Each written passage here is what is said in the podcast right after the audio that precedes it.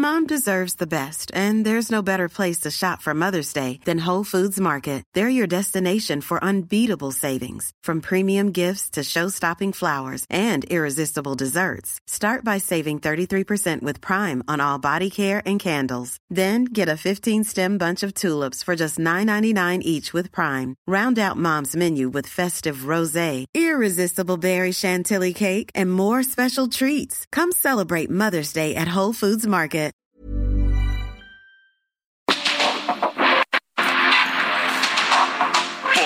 Mundo actual no se entendería sin la economía, las finanzas y los negocios. Acompaña a Mario Maldonado, el columnista de negocios más joven y objetivo del periodismo financiero en su programa.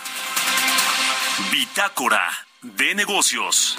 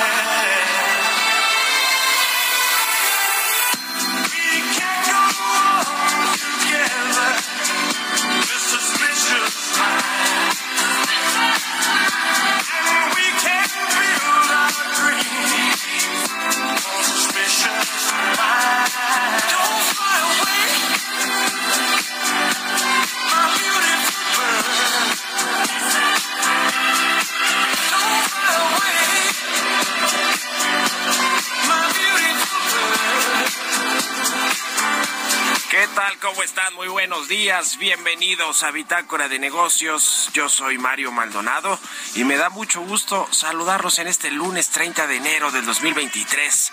Estamos transmitiendo en vivo como todos los días aquí en la cabina del Heraldo Radio.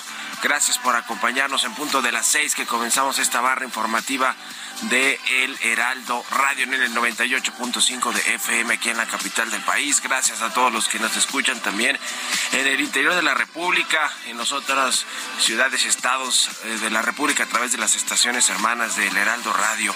Bueno, comenzamos y a quienes escuchan el podcast a cualquier hora del día y nos escuchan también en la radio por internet, muchísimas gracias. Gracias por su compañía, por madrugar con nosotros, despertar tempranito y de buen humor. Por eso ponemos un poquito de música antes de entrar a la información. Esta semana estaremos escuchando canciones de las películas nominadas al Oscar 2023, eh, la 95 edición de los premios de la Academia que se celebran en el, el, 12 de marzo en el Teatro Dolby de Los Ángeles. Y esta que escuchamos de fondo es de Elvis Presley. Es un remix de Pinot. Es un DJ que puso esta canción Don't Fly Away, muy eh, conocida y emblemática de Elvis Presley, pues eh, en un remix y es parte del soundtrack de la película Elvis, que está nominada a Mejor Película y a otros, otros eh, premios también, fotografía, Mejor Actor, Protagónico, Edición, Vestuario, en fin. Vamos a estar escuchando y aquí en Bitácora de Negocios y le entramos ahora sí a la información. Vamos a hablar con Roberto Aguilar los temas financieros más importantes, lo que sucede en los mercados con las bolsas que pierden al inicio de una intensa semana de decisiones de política monetaria.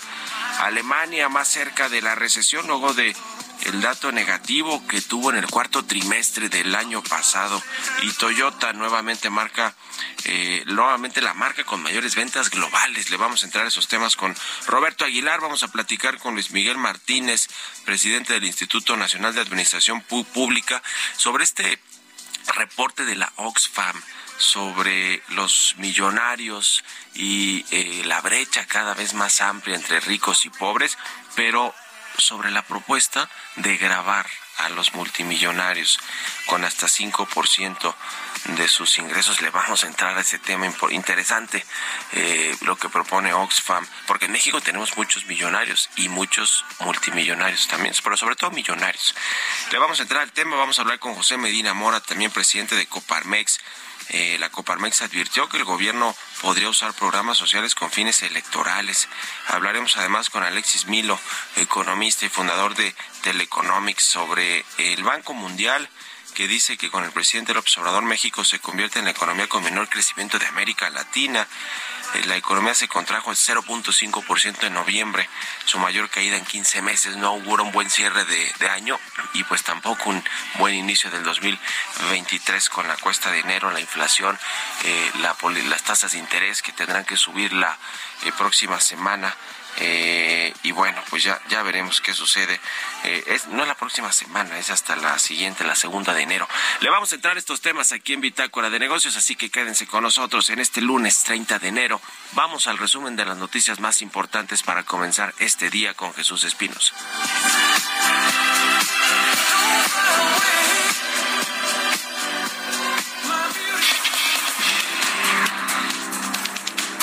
Presidente Andrés Manuel López Obrador pronosticó que en el año 2023 la inflación en México irá a la baja, aunque no quiso dar una cifra estimada. Para que tengamos una idea, nuestro pronóstico es de que va a bajar este año la inflación. No quiero equivocarme, es como se equivocan los expertos. Este, pero va a bajar. Eso sí lo aseguro.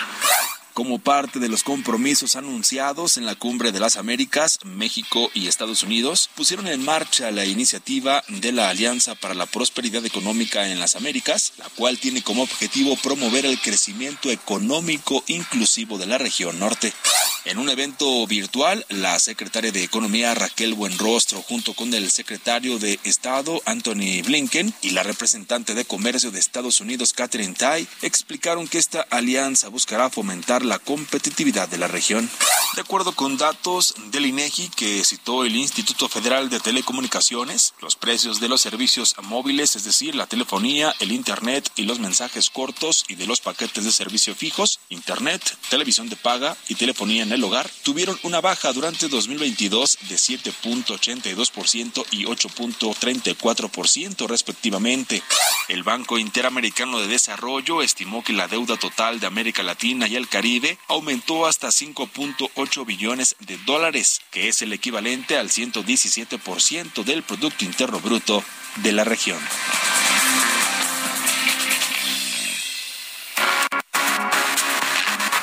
El editorial.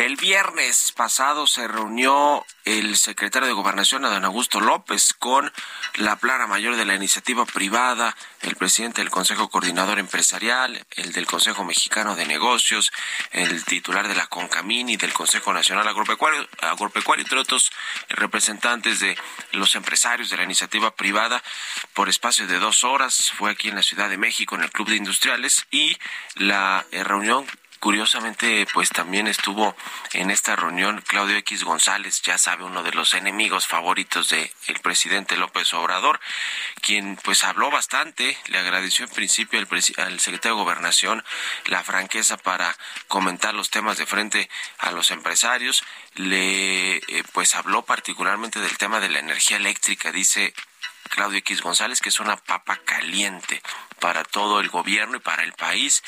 Dice eh, que simplemente no hay capacidad eléctrica en México adicional a la que ya se tiene y por lo tanto pues estas inversiones que podrían llegar a nuestro país por este nearshoring o las que tanto dice Raquel Buenrostro que pueden llegar de hasta mil millones de dólares en el sur del país o eh, digamos en todo en toda esta franja que se está eh, em, se está planeando y construyendo el corredor interoceánico, pues no hay forma de cómo suministrarles energía eléctrica para que puedan instalarse ahí los parques industriales, las plantas, las líneas de producción. No hay capacidad para satisfacer las necesidades de energía. Yo hoy en mi columna del Universal le pongo ahí varios datos eh, un poco para pues eh, ejemplificar este déficit de energía eléctrica con datos duros oficiales de la propia Secretaría de Energía de cómo pues hay un déficit claramente de energía eléctrica. Hablaron también del asunto del plan B de la reforma electoral del presidente, dijo Adán Augusto López que van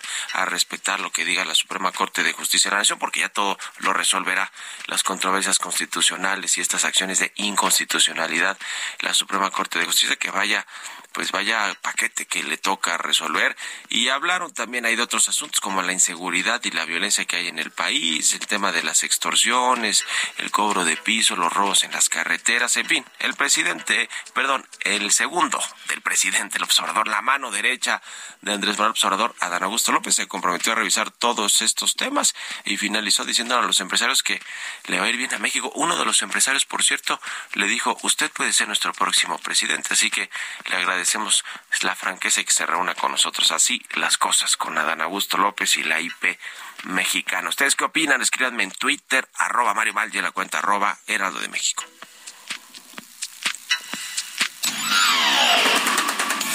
Mario Maldonado en Bitácora de Negocios.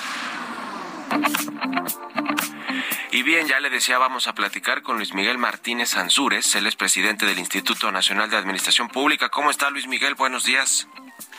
Mario, buen día, te saludo a ti y a tu audiencia. Igualmente, pues como en todas las crisis, esta brecha entre ricos y pobres tiende a aumentar, eh, a crecer, a exponenciarse y la Oxfam, que mide, digamos, este asunto de los multimillonarios y los pobres, pues ha propuesto, que no es nuevo esta propuesta, pero siempre es interesante cuando se plantea grabar a los más ricos, a los millonarios hasta con 5% de sus fortunas. ¿Cómo ves el tema?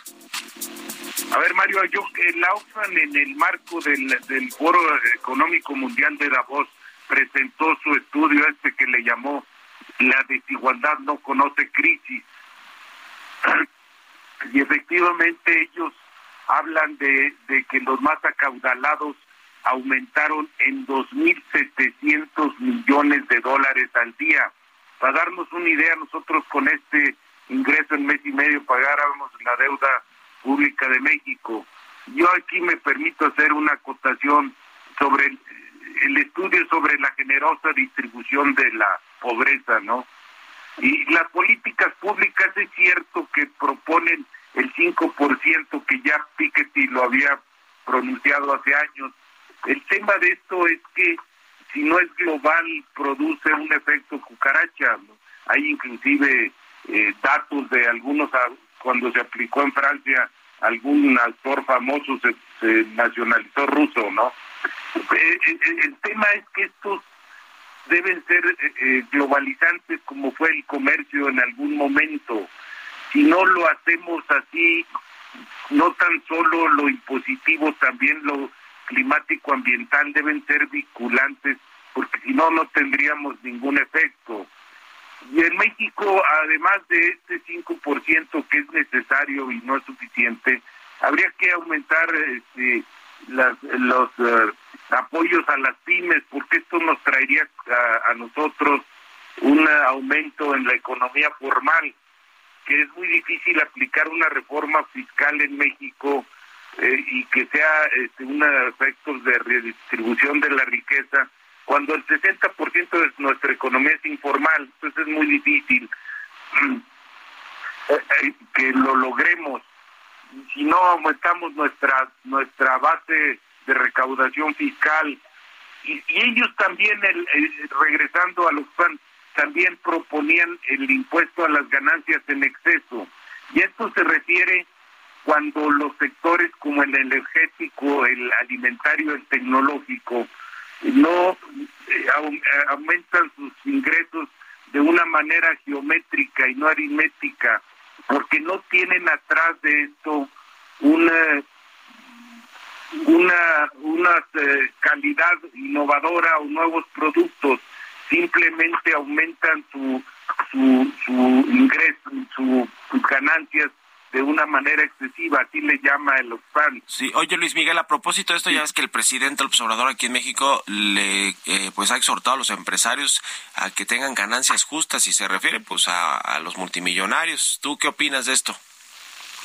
Yo opino que, mira, en, para poner un ejemplo, el más significativo en México, Carlos Slim del 2020 a 2021 aumentó sus, sus ganancias o su capital o en 42%. El tema es que hay que revisar, no es culpa de ellos, o sea, la culpa en todo caso es de la política fiscal que no nos, nos lleva a, a revisar constantemente la vigencia, por ejemplo, de los impuestos en las empresas de streaming y nuevas tecnologías, que se eviten los monopolios o la falta de competencia. Acordémonos que finalmente la economía debe vigilar que no se creen monopolios ni, ni, ni haya falta de competencia. Al final ese se supone que es su objetivo fundamental. Y, y, hay que ver también las experiencias, Mario, planteaba el Oxfam, de, de países como Japón, cuando el terremoto de 2001 hizo un sobreimpuesto de la ganancia del capital para sobreponerse de esas pérdidas de 25 mil millones de dólares que afectó tanto a Japón por los tsunamis. Uh -huh. Ya ves que bañó todas las plantas nucleares que tenían en las costas los japoneses. Sí. Y en Chile también un aumento temporal de, de puntos cuando los sismos de 2010. Pero esto no se vuelve permanente. Lo que tienes que revisar es constantemente las políticas fiscales. Sí. Y yo creo que los sectores que aumentaron mucho sus ganancias, Mario, fueron los energéticos, los alimentarios y los tecnológicos. Aunque la BIFAG, al que le llamamos los laboratorios, también, pero ellos uh -huh. se respaldan en las vacunas. Ya, bueno. Que por cierto han perdido, no han demostrado su eficiencia y eficacia con el tiempo esas vacunas, ¿no? Parece sí. ser que no son tan tan sí. efectivas como ellos las vendieron o las venden. Muy bien. Siguen sí. proponiendo la vacuna anual, ¿no? Sí, muy bien, muchas gracias Luis Miguel Martínez, como siempre, y muy buenos días. Gracias, Mario. Hasta luego, 6 con 21, vamos a otra cosa. Economía y mercados.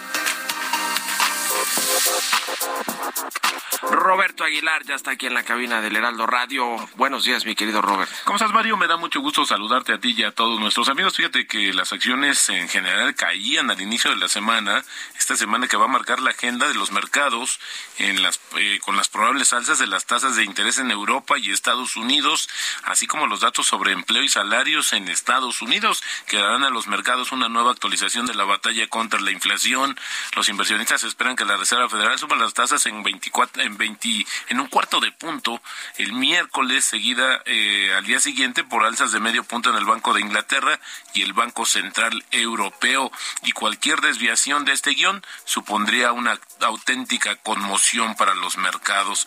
Y bueno también el resultado de las gigantes tecnológicas también pondrá prueba el temple de los alcistas en las bolsas de Nueva York que buscan impulsar el Nasdaq a su mejor enero desde el año 2001 interesante porque hay una apuesta ahora de repente sobre eh, la renta variable en el mundo. También el petróleo caía y bueno, esto también ante la expectativa de las tasas de interés, pero también esta semana, Mario, habrá la reunión justamente el miércoles de la OPEP Plus y es probable, según algunas fuentes, que se modifique la política de producción de petróleo, aunque la correduría PVM dijo que podría sorprender con un pequeño recorte, así es que atentos también a lo que sucede esta semana con el tema petrolero. Y bueno, inesperadamente, fíjate, la economía alemana cayó en el cuarto trimestre, una señal de que la mayor economía de Europa podría estar entrando en una recesión muy anticipada, esto como efecto de la guerra de Ucrania. El PIB de Alemania disminuyó 0.2% en términos ajustados y bueno, el descenso del cuarto trimestre significa que una recesión comúnmente definida como dos trimestres consecutivos de contracción se ha hecho más probable ya que muchos expertos predicen que la economía alemana se va a contraer también en el primer trimestre de este año y bueno, también un recordatorio. La Organización Mundial de la Salud declaró que el COVID-19 sigue constituyendo una emergencia de salud pública en importancia internacional, que es su máxima alerta. Fíjate que ya se cumplieron tres años, dice aquí, eh, han pasado tres años desde que la Organización Mundial de Salud declaró por primera vez que el COVID representaba una emergencia sanitaria mundial y se han acumulado más de 7 millones de decesos en este periodo. También te comento rápidamente que el tipo de cambio está cotizando en estos momentos en 18.76. Así es como está cotizando y la frase del día de hoy, solo porque una acción haya caído no quiere decir que no pueda caer mucho más. Esto lo dijo en su momento Peter Lynch y bueno, fíjate, sirve para también comentar del grupo hindú Adani, que perdió ya 70 mil millones de dólares en el valor de sus acciones. Más rápido que lo de eh, que lo ha perdido el dueño de Tesla, ¿no? Así es. Bueno, gracias Robert. Nos vemos a ratito en la televisión. Vámonos a la pausa, regresamos. En un momento continuamos con la información más relevante del mundo financiero en Bitácora de Negocios con Mario Maldonado. Regresamos.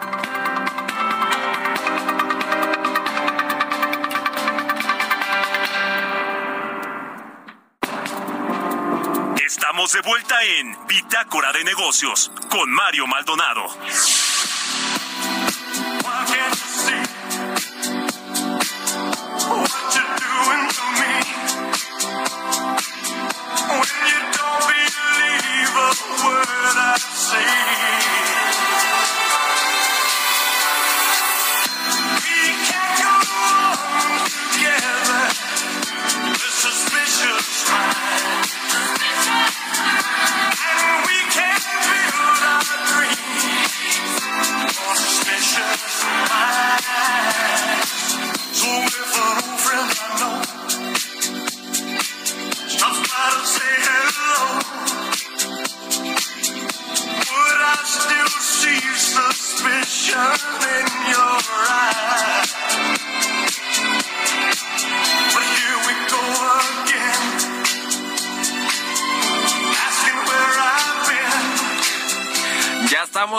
Aquí en Bitácora de Negocios. Son las 6 de la mañana con 31 minutos, tiempo del centro de México. Y regresamos escuchando un remix de Elvis Presley y esta canción que se llama Don't Fly Away. A propósito de que es una de las canciones de, pues sí, de los soundtracks de películas que están nominadas a los Oscar, a esta 95 edición de los premios de la Academia. Esta eh, canción y el soundtrack completo de la cinta de Elvis está nominada a mejor película, fotografía, mejor actor protagónico, edición, vestuario, maquillaje y peluquería, mejor sonido, montaje, diseño de producción. Ya se me acabó ya se me acabó el aliento, Jesús Espinosa. ¿Cómo estás? Qué buena película, la verdad. Muy buenos días, Mario. Buenos sí, buenísima. La verdad que, que me encantó. Iba con una expectativa y rebasó mis expectativas porque de repente vas así al cine, ¿no? A ver una película con una expectativa muy alta y pum, sales todo desilusionado. Sí. Pero en este caso, qué buena película. qué buena actuación. Y qué historia. Es que la historia de Elvis ya por sí sola es, es una gran historia, ¿no? Ah, trágica con su final trágico y por varios momentos trágico, pero, pero bueno, es una gran historia de este, de este cantante del, del, del rey de el rock. There's never been a faster or easier way to start your weight loss journey than with PlushCare.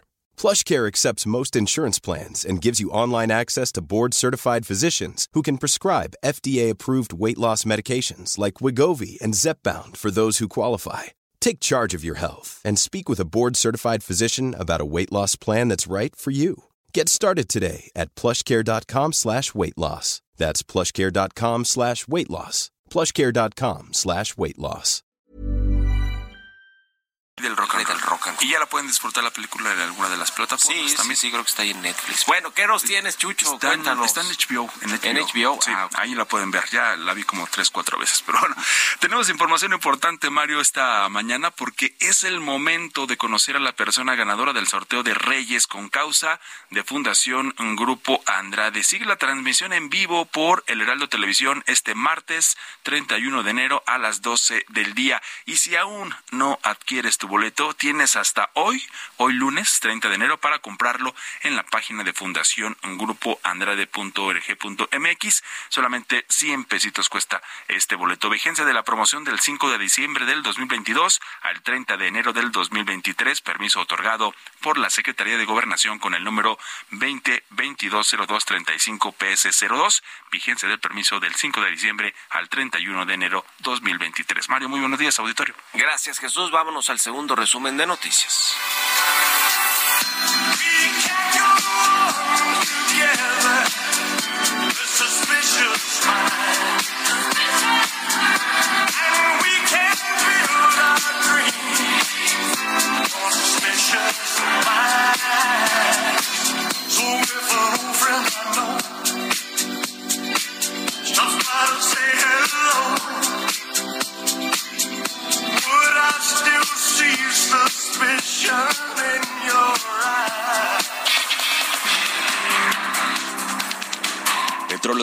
Mexicanos informó que durante el 2022 la producción de gasolinas alcanzó un total de 271 mil barriles diarios en promedio, es decir, 16.3% más que lo que se produjo el año previo. La empresa productiva del estado reveló que en lo que se refiere al diésel, la producción de este combustible alcanzó los 146 mil 400 barriles diarios en promedio, cantidad que es la más alta desde el 2017. En diciembre del 2022, las exportaciones totales de mercancías mostraron un retroceso mensual de 1.44%, ligado con ello tres meses consecutivos a la baja, según cifras desestacionalizadas del INEGI. En contraste, las exportaciones petroleras rompieron una racha de dos meses consecutivos y crecieron un 11.31% en comparación con el mes previo. En su comparación anual, en diciembre del 2022, el INEGI informó que el valor de las exportaciones de mercancías alcanzó 49.323 millones de dólares cifra 3.4% superior al mes de diciembre del 2021. En poco más de 20 años, América Latina y el Caribe experimentaron el mayor crecimiento de migración interregional con un 72%, siendo Estados Unidos el principal destino de los migrantes, de acuerdo con datos de la Comisión Económica para América Latina y el Caribe. Amigos del Heraldo Radio, oigan, ¿Sabían que solo el 49% de la población usa métodos formales o tradicionales de ahorro? ¿Dónde creen que guardan esos ahorros? La mayoría lo guardan en casa, con conocidos, participan en tandas o lo prestan a familiares. ¿Y creen que eso sea seguro? Es posible, pero al no utilizar métodos formales y regulados por el gobierno, aumenta el riesgo de pérdidas y robos. Además, no pagan rendimientos. Por eso, es mejor una institución confiable y regulada. Entrevista.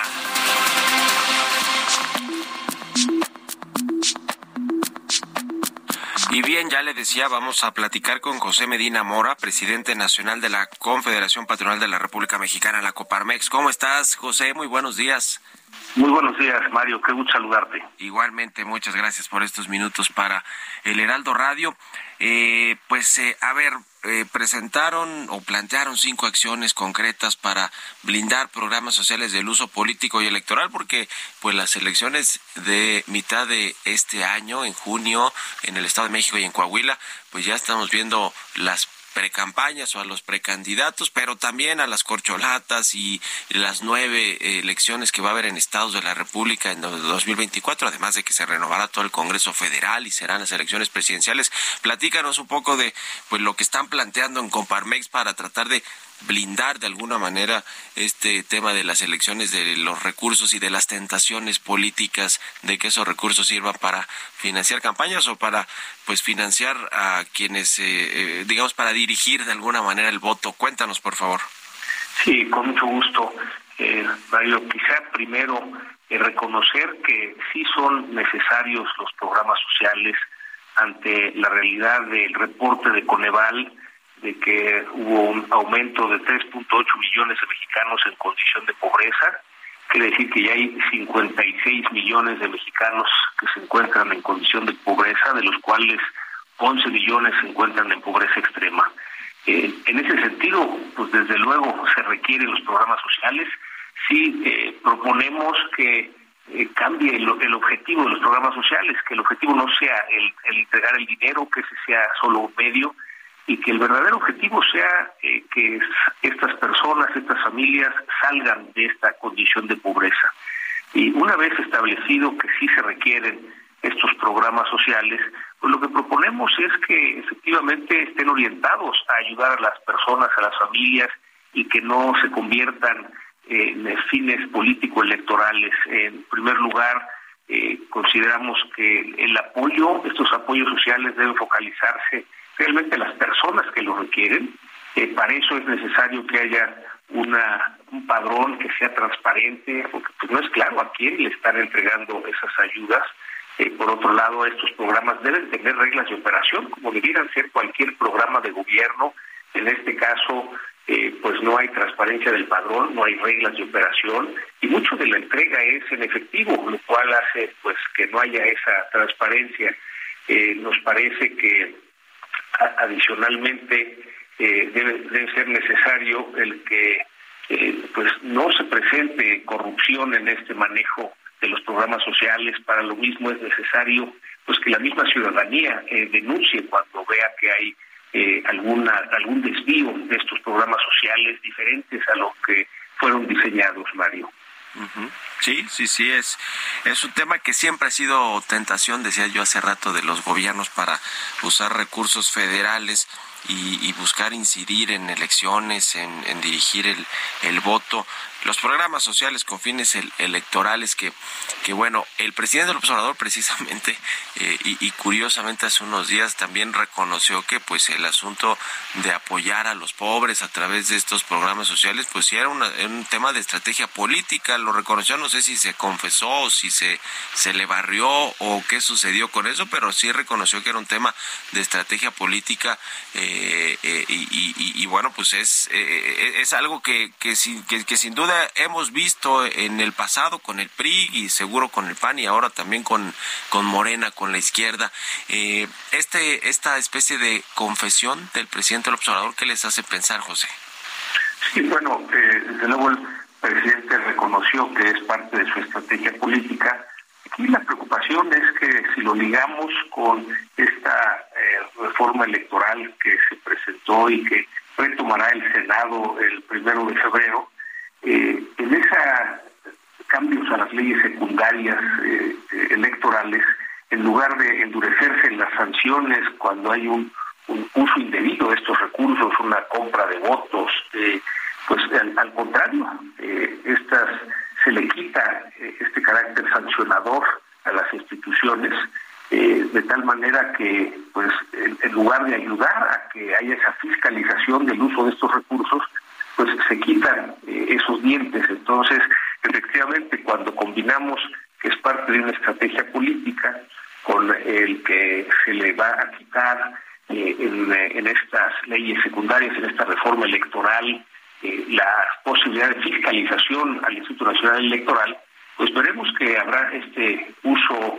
de los recursos de los programas sociales para fines clienterales, para fines político-electorales, que no es realmente el objetivo que deben de tener y por eso es la, preocupación y el señalamiento a pues institucionalizar estos eh, programas sociales de tal manera que eh, desde luego siempre como bien lo señalas Mario se intensifican cuando hay campañas electorales eh, pero hay que reconocer que es una necesidad de una gran cantidad de mexicanos, comentábamos 56 millones de mexicanos, se requieren esos programas sociales pero que en la medida en que logremos que haya un padrón transparente, que haya reglas de operación, eh, que haya pues, rendición de cuentas de esos recursos, eh, el que no se entregue en efectivo, pues ayudará a que efectivamente los programas sociales puedan seguir independientemente de que haya o no estos eh, eventos, estas campañas electorales, Mario.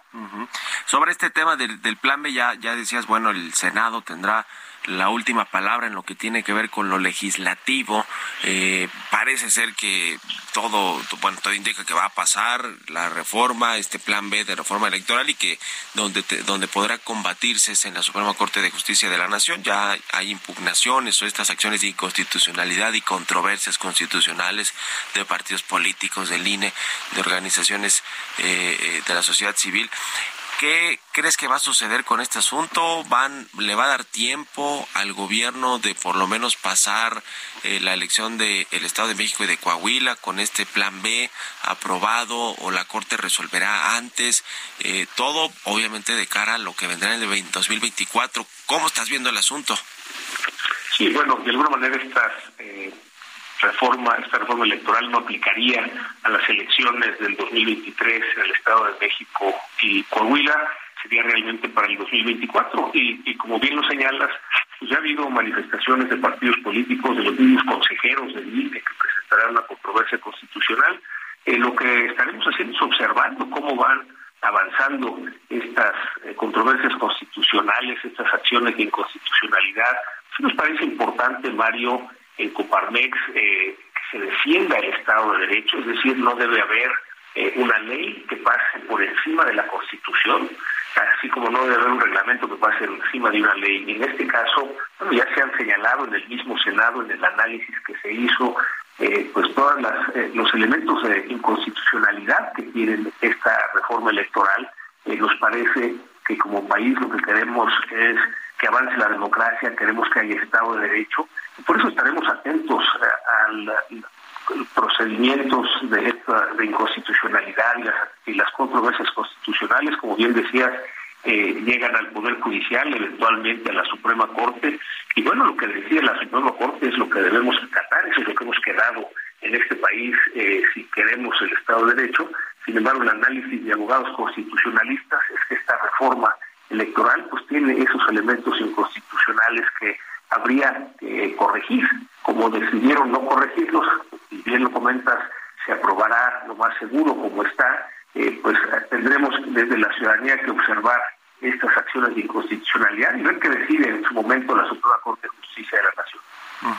Por último, eh, preguntarte, eh, José Medina Mora, sobre este asunto de la inflación. Ya tuvimos el dato de la primera quincena de enero, salió casi pegado al 8%, repuntó de nueva cuenta el tema de los precios, la canasta alimenticia o la inflación de alimentos subió 14%, los servicios también eh, arriba, por lo menos eso le llamó la atención a uno de los subgobernadores del Banco de México, a Jonathan Heath, diciendo que el tema de la carga laboral eh, para los patrones, pues está notando ya en el tema de la inflación también en servicios. ¿Qué nos dices de este dato? ¿Cuál es la eh, pues eh, óptica que ven ustedes con respecto al dato de la inflación y lo que viene para el resto del año? Sí, bueno, es una realidad que vivimos en una inflación alta, en un entorno de inflación derivado de fuerzas internacionales, ya lo hemos comentado Mario, eh, en el año 2021 toda la presión que hubo por el rompimiento de las cadenas de suministro por la pandemia del COVID, el año 2022 por invasión de Rusia en Ucrania, y, lo que eh, observamos es que efectivamente este acuerdo de unidad entre el gobierno y la iniciativa privada, el PASIC, ha ayudado a contener un poco el aumento de la inflación.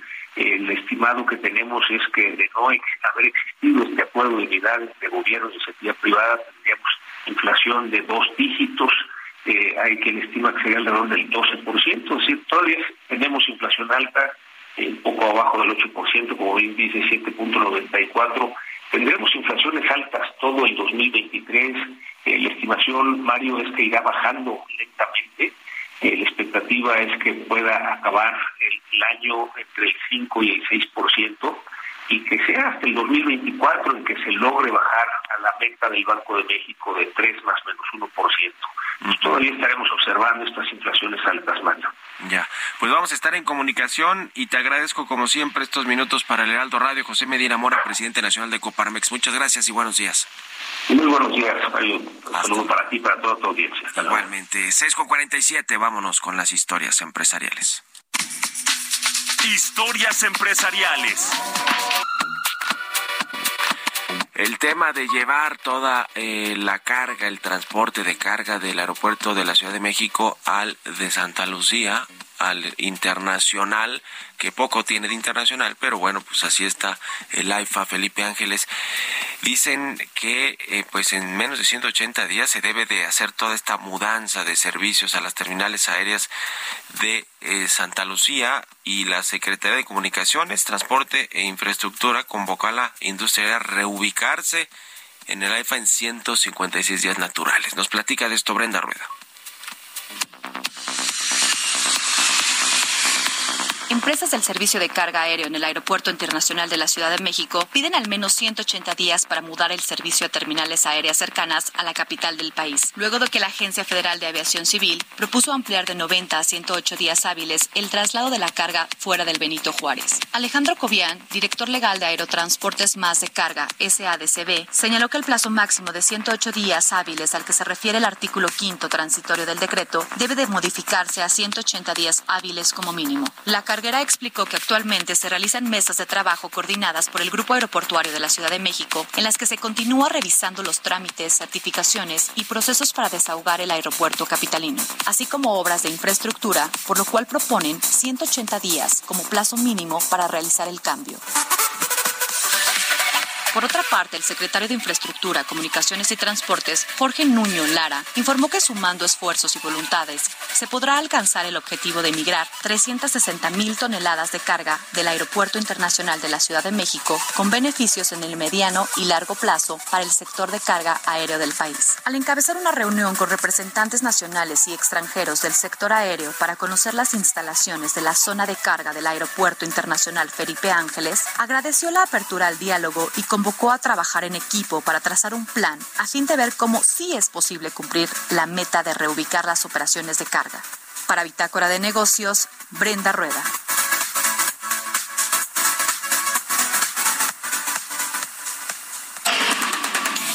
Bitácora de Negocios con Mario Maldonado. Vamos a platicar con Alexis Milo, él es economista y fundador de Teleconomics. ¿Cómo estás, Alexis? Buenos días. Hola Mario, buenos días, gusto saludarte. Igualmente, pues este reporte del Banco Mundial dice que con en lo que va del gobierno del presidente López Obrador, México se ha convertido en la economía con menor crecimiento de América Latina y con una perspectiva pues también muy eh, eh, pues eh, muy baja de crecer este 2023 hasta menos de 1%. ¿Cómo estás viendo el tema? Pues mira, es la combinación de varios elementos. En primer lugar, pues tuvimos la caída tremenda del Producto Interno Bruto en 2020 por causa de la pandemia. Y después, hay que decirlo, una recuperación muy lenta en 2021.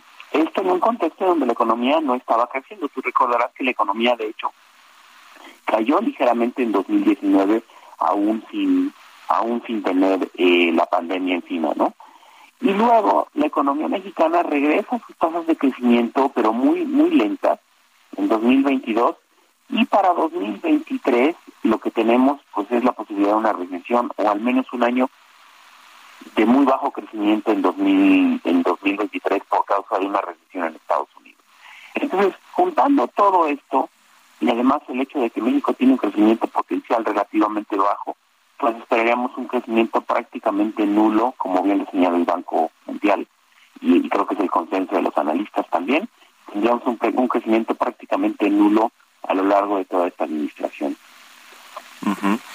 Eh, es decir, es, eh, digamos una combinación de que cayó la pandemia, le afectó a todos los países. México optó por no eh, ayudar fiscalmente a las empresas o apoyar también financieramente a los trabajadores, a los desempleados, y entonces la recuperación fue mucho más lenta. Eso combinado con la política económica y las políticas públicas de gobierno, ¿nos dirías, Alexis? Sí, es correcto, es correcto, pero algo que creo que no debemos olvidar es que antes de que llegara la pandemia, la economía mexicana no estaba creciendo. Entonces, todo esto vino después, pero en 2019 tuvimos una caída de 0.1% eh, del PIB, ¿no? Entonces, pues una economía que sin pandemia no estaba creciendo, pues volveremos a eso. Y mira, creo que aquí hay que mencionar cuáles son esos factores de largo plazo. En primer lugar, la inversión se encuentra en niveles mínimos históricos como porcentaje del PIB. Eh, sí, sí, adelante, adelante. No, y como mínimos históricos como porcentaje del PIB.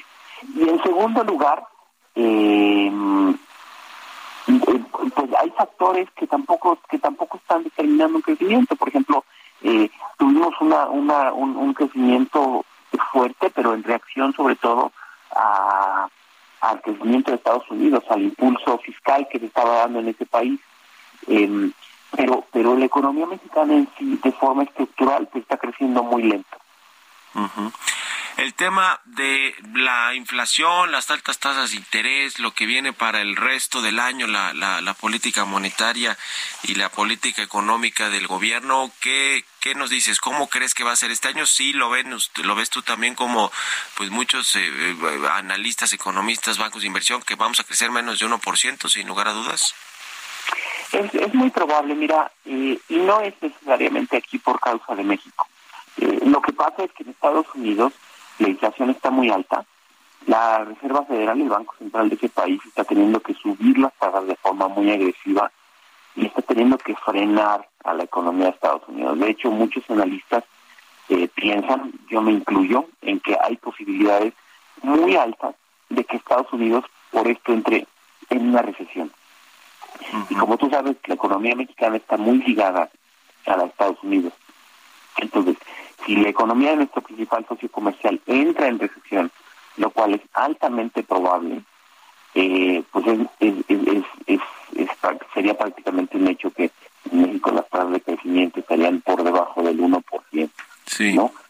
Porque además hay que recordar que lo que lo que está jalando fuerte son las exportaciones, es decir, lo que nos está de alguna manera empujando son las exportaciones. El consumo interno eh, y la inversión, como mencionaba hace un momento, pues están débiles.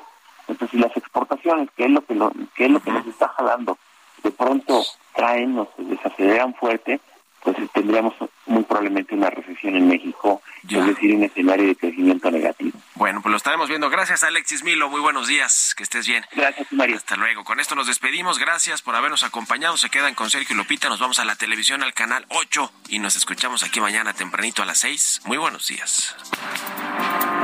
Esto fue Bitácora de Negocios con Mario Maldonado.